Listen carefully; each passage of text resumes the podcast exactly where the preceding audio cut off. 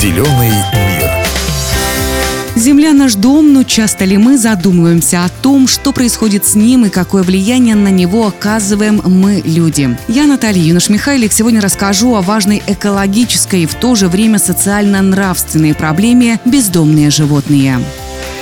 Бездомные животные – это животные, не имеющие хозяев, и чаще всего это собаки и кошки. Основной формой работы с бездомными животными у нас в стране является их отлов специальными службами, изъятие из городской среды и помещение их в государственное предприятие «Фауна города». В большинстве случаев для невостребованных животных применяется усыпление. Однако до этого момента проходит большая волонтерская работа по поиску дома для братьев наших меньших.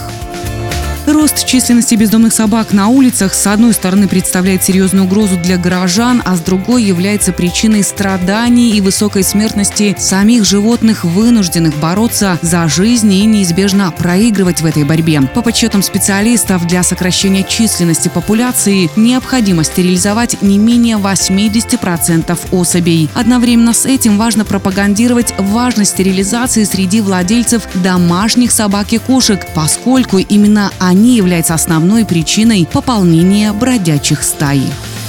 В некоторых моментах можно перенять опыт европейских стран в этом вопросе. Например, граждане Италии, посмевшие выбросить питомцев на улицу, несут заслуженное наказание. Это может быть штраф в размере 10 тысяч евро, условный срок или заключение под стражу на год. Также уже в начальной школе дети в Италии получают уроки доброты и обращения с животными, которые проводят зоозащитные организации. Работать волонтером в приюте этой страны считается престижным, как и брать животные в нем.